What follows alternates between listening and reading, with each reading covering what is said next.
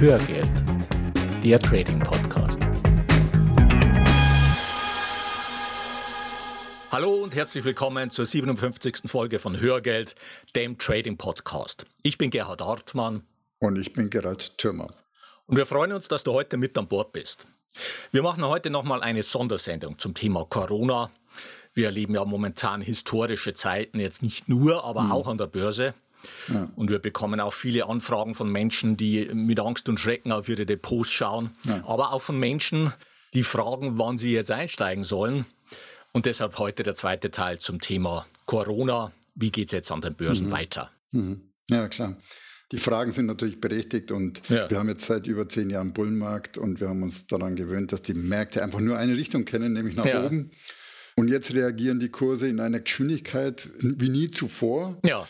Und es ist selbstverständlich, das zerrt natürlich an den Nerven von allen. Mhm, absolut. Genau, und vielleicht erstmal kurz einen Blick auf die globale Situation ja. im Zusammenhang mit dem Coronavirus.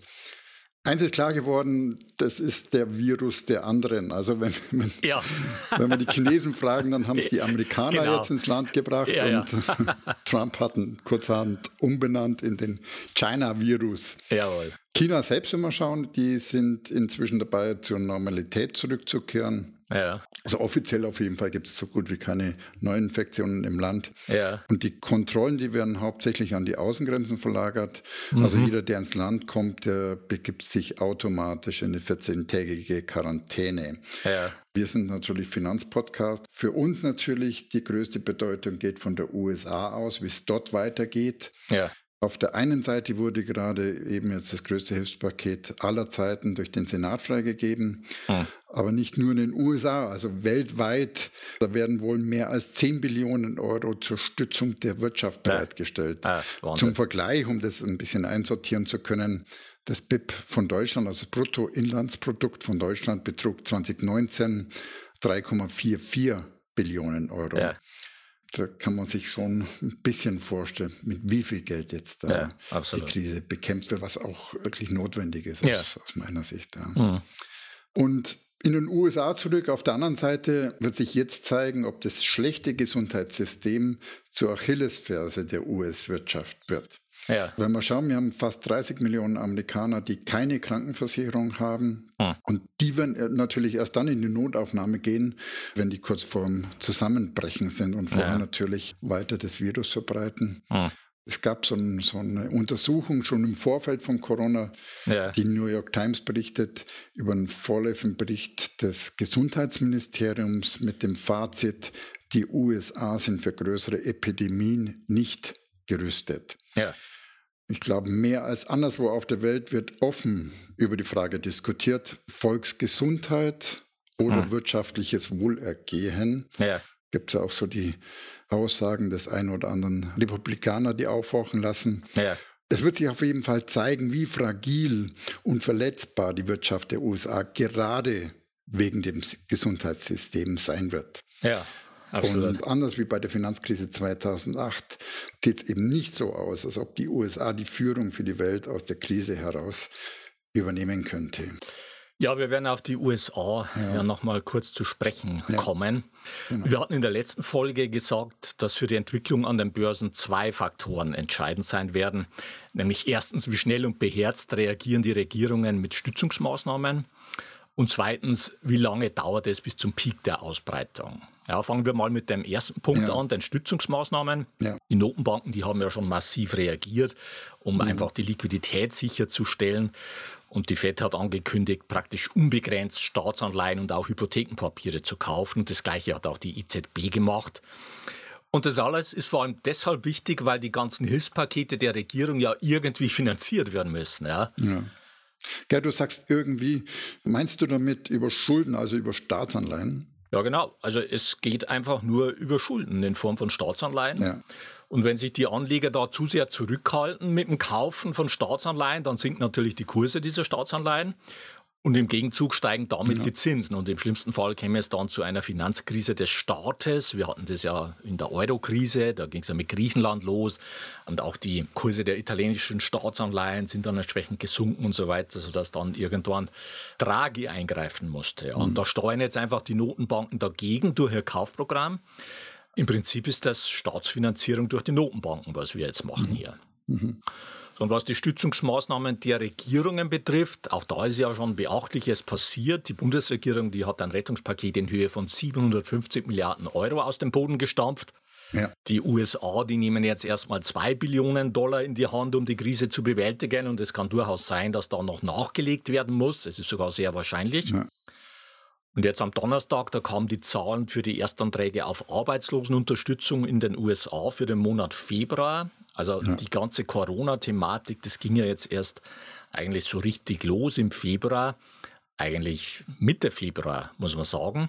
Mhm. Und diese Erstanträge für Arbeitslosenunterstützung, die lagen bei astronomischen 3,3 Millionen. Das mhm. heißt, im Februar haben 3,3 Millionen Amerikaner erstmalig Arbeitslosenunterstützung beantragt. Und unter der Last sind dann auch die Server der Behörden zusammengebrochen. Und um das mal mhm. in Relation zu setzen, also die höchste Zahl mhm. während der Finanzkrise, die lag bei knapp 670.000. Ja. Mit Corona ja. sind wir jetzt mhm. im ersten Monat bei 3,3 mhm. Millionen. Mhm. So ist die mhm. Lage. Ja, und wir haben dazu auch eine Grafik in die Shownotes ja. gestellt. Ja, und da drängt sich noch die Frage nach der Inflation auf. Ja. Das war auch Thema bei der Finanzkrise. Ja. Damals ohne große Auswirkungen auf den Geldwert. Aber jetzt fluten wir die Welt gerade ja nochmal mit noch mehr Geld. Und äh, die Frage ist, wird es diesmal gut gehen? Ja. Und diesmal hat die Krise ja auch Auswirkungen auf der Produktionsseite. Ja, also die Ökonomen, die rätseln ja, warum bei diesen Unmengen von Geld, die seit der Finanzkrise ins System gepumpt wurden, die Inflation ja. nicht anspringt. Ja. ja. und ich kenne die Antwort jetzt darauf auch nicht. Aber mhm. was wir nach der Finanzkrise gesehen haben, ist eine Inflation in den Assetklassen. Das heißt, mhm. das Geld ging in Aktien, das ging in Anleihen, in Immobilien, Gold, Kryptowährungen und so weiter. Und das ist für mich auch diesmal das wahrscheinlichste Szenario. Mhm. Ja, ja, okay. Nun, bei Immobilien, da kann es natürlich in beide Richtungen gehen. Zum einen ja. natürlich durch das viele billige Geld, Flucht in Immobilien, dass die weitergeht. Ja. Auf der anderen Seite ist natürlich die eine oder andere Immobilie die Finanzierung auf Kante genäht. Ja. Und jetzt eine Arbeitslosigkeit oder Insolvenzen, die kann natürlich dazu zwingen, dass verkauft werden muss und ja. dass die Angebotsseite unter Druck kommt. Ja, absolut. Ja. Es wird einfach spannend sein zu sehen. Ja. Andererseits, wenn wir jetzt nochmal zurückgehen zur Finanzkrise, da waren die Immobilien ja der Auslöser der Krise. Es mhm. war ja eine Immobilienblase, ja. Mhm. Und trotzdem gab es danach eine Flucht in Immobilien, insbesondere auch bei uns hier in Deutschland. Ja. Ja. Aber auch in den USA sind die Immobilienpreise danach wieder entsprechend gestiegen. Ja. Mhm. Wir sind bei den zwei Faktoren, die entscheidend sein werden für die Entwicklung an den Börsen. Also die Stützungsmaßnahmen, die sind mhm. da und die sind gigantisch. Das können wir jetzt erstmal abhaken. Wie sieht es jetzt mit dem zweiten Faktor aus, nämlich der Frage der zeitlichen Ausdehnung dieser Pandemie? Ja. Und das ist momentan das größere Fragezeichen. Ja, und im Wesentlichen gibt es da drei Strategien, mit so einer Pandemie umzugehen. Die erste Strategie ist, dass man möglichst schnell die sogenannte Herdenimmunität erreicht. Ja. Das heißt, dass einfach 60 bis 70 Prozent der Bevölkerung infiziert sind. Das wäre praktisch die brutale Nummer. Ja. Großbritannien hat es ja zu Beginn versucht, auch Niederlande hat damit erstmal geliebäugelt. Die rudern jetzt aber alle zurück. Diesbezüglich, mhm. es wird einfach bedeuten, dass das Gesundheitssystem völlig überlastet würde. Also es würde einfach zusammenbrechen, äh, sagen zumindest die meisten Experten. Mhm. Also diese Variante, die scheidet eigentlich aus. Äh, die zweite mhm. Strategie ist ein striktes Social Distancing. Ja, und die Maßnahmen einfach so zu steuern, dass man immer möglichst unter der Belastungsgrenze des Gesundheitssystems bleibt, ja. bis dann auch nach circa eineinhalb Jahren größenordnungsmäßig diese Herdenimmunität erreicht ist und dann auch eben 60 bis 70 Prozent ja. der Bevölkerung infiziert sind. Ja. Und die dritte Variante ist ein striktes Social Distancing und so lange einfach stark auf der Bremse zu bleiben, bis ein Impfstoff mhm. verfügbar ist. Mhm. Dann aber mit dem Ziel, dass man nur eine Infektionsrate von 10 bis 15 Prozent hat ja. in der Bevölkerung. Ja. Die Frage ist einfach, wie ja. lange soll sowas dauern und wie lange kann man sowas durchhalten? Ja.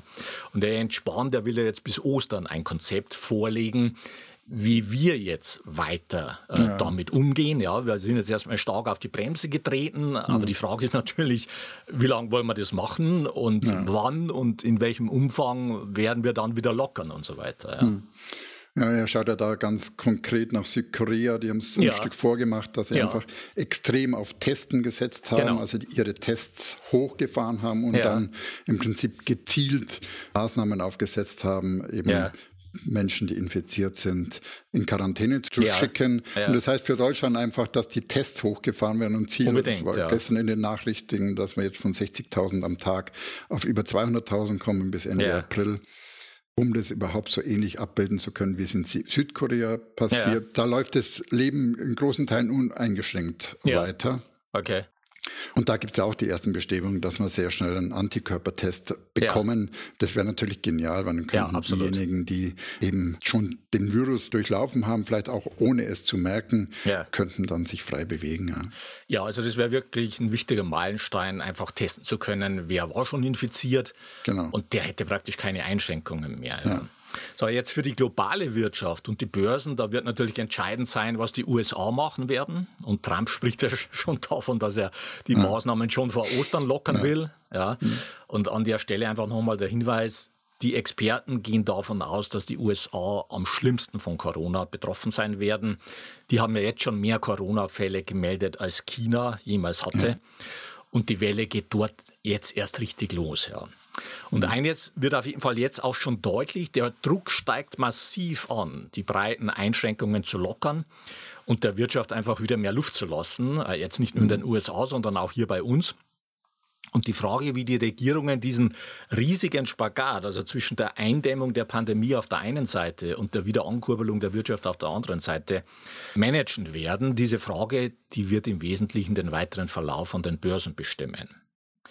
Apropos Börse, wo stehen wir da momentan? Wir hatten in der letzten Folge gesagt, dass wir glauben, dass der S&P das Kurstief von Weihnachten 2018 testen wird. Das lag bei 2350 Punkten ungefähr. Und so war es dann auch. Der S&P 500 ist sogar noch etwas darunter gefallen mhm. und insgesamt 35 Prozent vom Hoch eingebrochen, der DAX sogar 14 Prozent. Und mhm. das Ganze, wie gesagt, in einer historisch einmaligen Geschwindigkeit. Mhm. Und mittlerweile gab es im S&P eine Erholungsrallye von über 17 Prozent innerhalb von nur drei Tagen. Das ist ein absoluter Rekordwert seit Bestehen des S&P. Ja. Und aktuell liegt der S&P noch 25 Prozent unter seinem Hoch. Das heißt, wir sind nach wie vor im Land des Bären.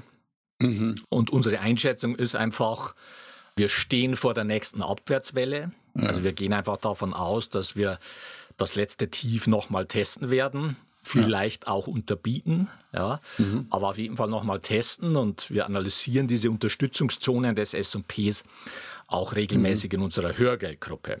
Ja. Und wenn du von diesem Szenario ausgehst, dass also jetzt nochmal eine Abwärtswelle kommt, dann hast du jetzt verschiedene Optionen. Also die eine Option ist, dass du jetzt verkaufst. Wenn du das vorher noch nicht gemacht hast und dich dann auf die Lauer legst für günstigere Einstiegskurse. Ja. Die zweite Variante ist, dass du dich absicherst mit Hebelinstrumenten aber eben nicht mit normalem Putz, weil die einfach viel zu teuer sind. Und die dritte Variante, du kannst auch noch einen Schritt weiter gehen, indem du gezielt auf fallende Kurse setzt, mhm. gehebelt oder ungehebelt. Mhm. Eine kurze Anmerkung von meiner Seite. Also wenn ja. du ursprünglich eine Buy-and-Hold-Strategie gefahren hast, ja. dann ist die Empfehlung, behalt deinen ursprünglichen Plan bei und bleib ja. drin, weil das ist, äh, ist eine langfristige Strategie. Und jetzt ist natürlich die Angst groß und viele steigen aus. Aber das wäre in dem Moment der schlechteste Zeitpunkt, deine eigenen Regeln zu brechen. Ja, absolut. Also da musst du einfach deine Psychologie in den Griff kriegen. Ja, ja, also wenn du dich für Buy and Hold entschieden hast, dann darfst du nicht bei minus 30 Prozent oder so genau. aussteigen. Ja. Sonst wirst du damit einfach nicht profitabel sein auf Dauer. Ja. ja genau. So, und wer es ganz entspannt haben will, der handelt einfach unsere Strategie Null. Strategie Null ist eine ETF-Strategie, um die du dich nur eine Stunde pro Jahr kümmern musst. Die hat in den letzten 43 Jahren 9,5 Prozent Rendite pro Jahr gemacht und das schlechteste Jahr waren minus 4,5 mhm. Ja, und diese minus 4,5 Prozent, die sind gar nicht hoch genug einzuschätzen. Ja. Und ja. die erreichst du nicht, indem du einfach nur auf dem breiten Markt einen ETF kaufst. Ja, und deswegen da bist du bei minus, bei minus 50 Prozent und mehr. Ja, genau, genau. Mhm. Und, und deshalb war für mich die Entscheidung, ja. selbst auf die Strategie Null zu setzen, ja. weil es einfach eine ideale Ergänzung ist zu meinen anderen Börsenaktivitäten. Ja. Also für mich ist es so eine Art Grundinvest, der mich in Krisenzeiten einfach besser schlafen lässt. Ja. Und wie schon gesagt, der große Vorteil der Strategie ist einfach, dass sie die Ausschläge extrem glättet und trotzdem auf lange Sicht eine akzeptable Performance abliefert. Und konkret, ich bin mit der Strategie am 11.02. durchgestartet. Okay. Also zum schlechtesten möglichen Zeitpunkt, um mit einer Geldanlage zu starten. Ja. Zum Zeitpunkt, wo die Indizes am, an Höchstmarken notiert haben, ja. um kurz darauf äh, ja, einen schnellsten Absturz aller Zeiten hinzulegen. Ja, und ich habe heute in mein Depot geschaut und der Stand dort ist eine Performance von minus 1,92 Prozent. Ja, also heute ist 28.03. Genau. Samstag. Mhm. Das heißt, so kann man eine solche Krise zumindest finanziell sehr ja. entspannt sehen. Wie gesagt, äh, Strategie Null. Und ja. du lernst diese Strategie Null und wie du Trendfolgeaktien systematisch selbst findest, analysierst und auch nachhaltig profitabel tradest in unserer Ausbildung systematischer Vermögensaufbau mit Trendfolge. Mhm. Wir machen jetzt während der Corona-Ausgangsbeschränkungen das Wochenendseminar zunächst online. Und sobald sich die Lage dann wieder normalisiert hat, kannst du dann zusätzlich an einem Wochenendseminar vor Ort in München teilnehmen. So bekommst du den Stoff zweimal vermittelt und das ja. Ganze ohne Zusatzkosten. Und im kommenden Jahr werden wir die Preise wieder erhöhen. Du kannst im Mai mhm. jetzt noch zu den alten Preisen mit dabei sein. Den Link findest du in den Show Notes. Und damit kommen wir nochmal zu den Chancen, die in der aktuellen Krise stecken. Und da hat sich nichts geändert seit der letzten Folge. Am allereinfachsten profitierst du von diesem Crash, wenn du nach starken Kursrückgängen nach und nach gute Trendfolgeaktien einsammelst mit einem Anlagehorizont von zwei ja. Jahren. Mhm. Und an der Stelle wollen wir dich auf unsere Hörgeldgruppe aufmerksam machen. Dort kommentieren wir das aktuelle Marktgeschehen und geben dir hilfreiche Orientierung in dieser Krise und wir verraten dir dort auch unsere drei Top-Trendfolge-Aktien. Hm. Den Link zur Hörgeldgruppe findest du in den Show Notes und auf facebook.com slash Hörgeld und der Community. Und damit kommen wir zum Fazit für die heutige Folge. Mhm. Erstens, die Notenbanken und die Regierungen haben ihre Pakete geliefert. Zweitens, jetzt hängt es entscheidend davon ab, wie schnell die Wirtschaft wieder hochgefahren werden kann. Drittens, wir gehen davon aus, dass sich nach der Krise die Inflation wieder in den Assetklassen zeigen wird. Viertens, wir glauben, dass wir das letzte Kurstief nochmal testen werden. Fünftens, ausgehend von diesem Szenario hast du jetzt drei Möglichkeiten. Erstens, jetzt verkaufen und später günstiger wieder einsteigen. Oder zweitens, jetzt absichern mit Hebelinstrumenten. Oder drittens gezielt auf fallende Kurse setzen. Ja. Und sechstes Fazit, am allereinfachsten profitierst du von diesem Crash, wenn du nach starken Kursrückgängen nach und nach gute Trendfolgeaktien einsammelst mit einem Anlagehorizont von zwei Jahren. Jetzt noch ein rechtlicher Hinweis. Die von uns bereitgestellten Informationen, Tools und Softwareprogramme dienen ausschließlich zu Informations- und Ausbildungszwecken und stellen keine Empfehlungen zum Kauf von Geldanlagen gleich welcher Art dar. Du bist für deine Anlageentscheidungen selbstverantwortlich. Und jetzt eine Bitte in eigener Sache, wenn dir unser Podcast gefällt, dann würden wir uns freuen, wenn du eine kurze Rezension in iTunes reinstellst. Das geht ganz einfach und schnell und hilft uns im Ranking weiter nach oben zu kommen und besser gefunden zu werden und ist für uns eine zusätzliche Motivation, mit Hörgeld weiterzumachen. Und wir freuen uns auch über Likes auf facebook.com slash Hörgeld und auf YouTube. Mhm. Den YouTube-Link findest du in den Show Notes. Und wenn du dich mit uns oder anderen Hörern zu diesen Themen austauschen willst, wenn du Fragen oder Anregungen für uns hast, dann poste das einfach in unserer Facebook-Gruppe Hörgeld. Dort verraten wir dir auch unsere Top 3 Treinfolgeaktien und wir geben dir dort Orientierung in der aktuellen Krise. Den Link zur Hörgeldgruppe findest du in den Show Notes und auf facebook.com slash Hörgeld und der Community. So viel für heute. Die Shownotes zur heutigen Sendung mit ergänzenden Charts und Links findest du unter hörgeld.com slash 057. Bleibt noch der Ausblick auf die nächste Folge.